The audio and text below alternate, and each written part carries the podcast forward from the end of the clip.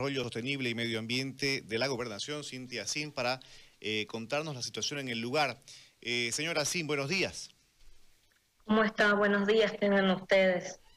Queremos conocer cómo han ido trabajando, tomando en cuenta que es una zona boscosa y que hay dificultades, a diferencia de lo que pasaba con Otuquis, por ejemplo, hay más dificultades para poder atender esta, esta emergencia. Cuéntenos, por favor, el desarrollo de la, la atención ante esta situación.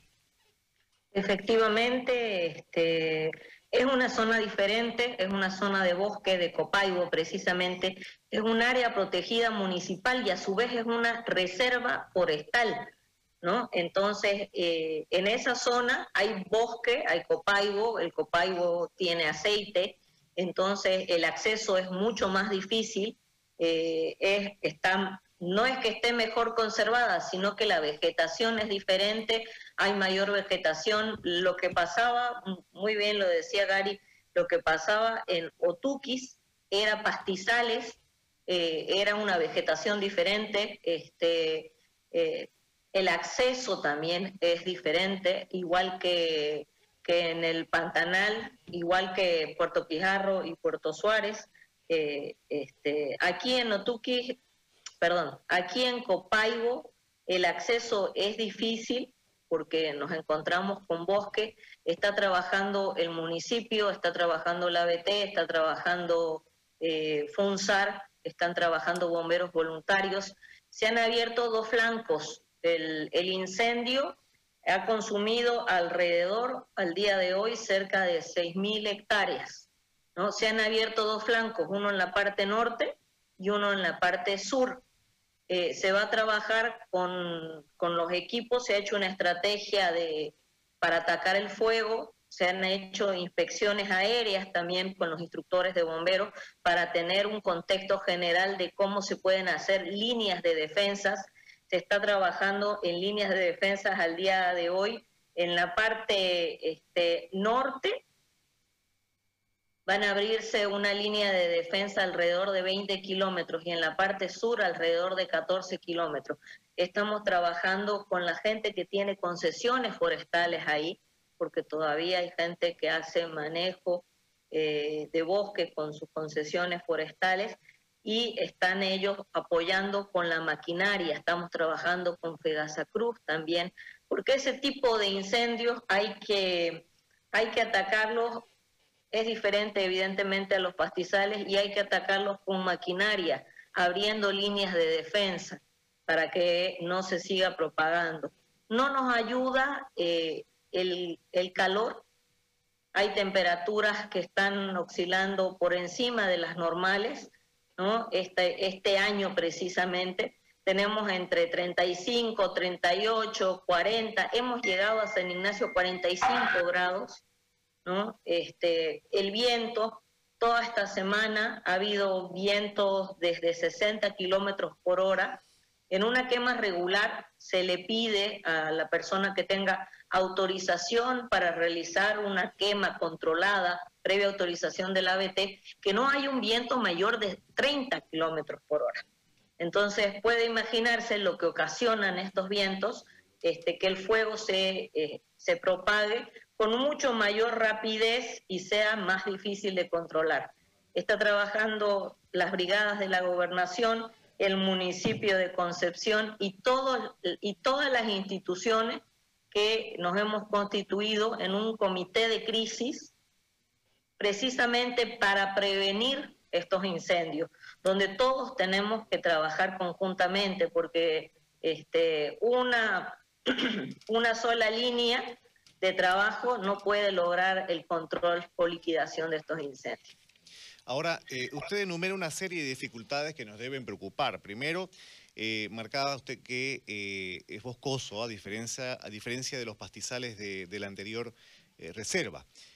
segundo, el calor que va entre 35 a 45 grados y los vientos que alcanzan hasta 60 kilómetros por hora. Un cóctel complejo para poder atender esta esta eh, situación.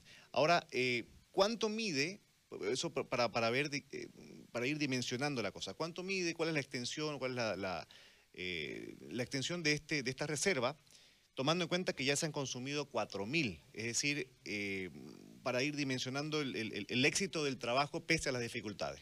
Mm, mire, el dato ahorita exacto no lo tengo porque es un área protegida municipal.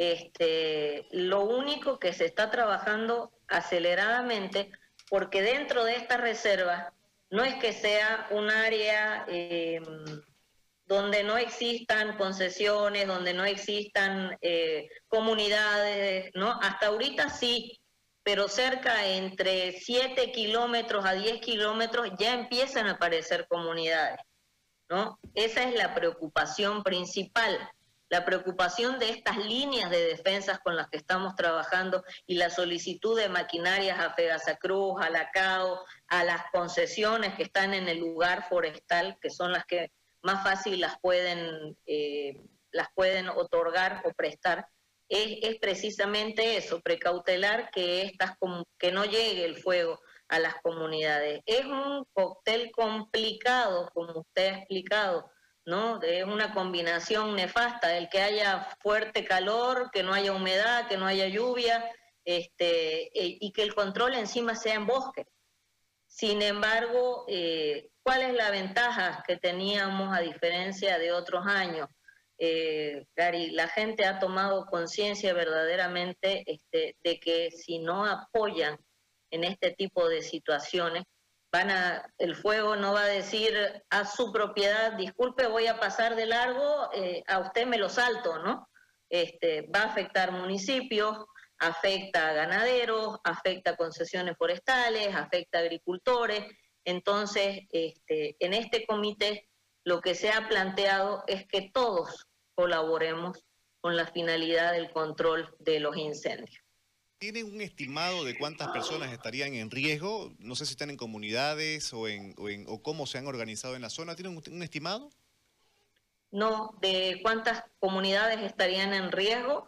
Mm, tenemos una este, que es Nueva Esperanza, son comunidades bien pequeñas que viven ahí, este, pero y hay otras que están ilegalmente establecidas, evidentemente, pero no hay un estimado de cuánta gente está alrededor de, del área protegida eh, en peligro, ¿no? En este momento no están, en este momento está controlado el fuego, como para que no sean afectadas directamente. Y en el caso, usted me dice, es área protegida municipal y zona eh, forestal. Eh, ¿Especies de animales que están también en, riesgo? Por supuesto, todo el, ecosistema que afecta a un incendio. No, no se olvide que cuando hay este tipo de incendios, eh, la gente, perdón, los animales salen huyendo del fuego, ¿no? Los que pueden salir y los que no son afectados directamente. Bien, le quiero agradecer, eh, señora Sin, por, por atendernos, por la deferencia de esta entrevista. Que tenga usted buen día. No, para mí es un gusto este, hablar con ustedes y informar de lo que se requiere en estos momentos a los ciudadanos. Un gusto, que tengan buen día también. Muy amable.